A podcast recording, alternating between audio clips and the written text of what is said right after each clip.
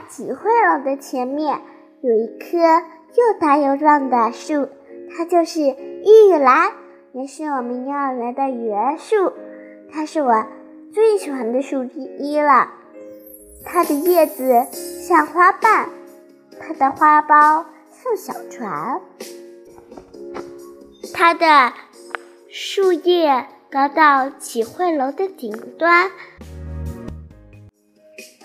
的时候，它会开出鼓鼓的小花苞，又清香又洁白，就像河东二幼的小朋友一样纯真可爱。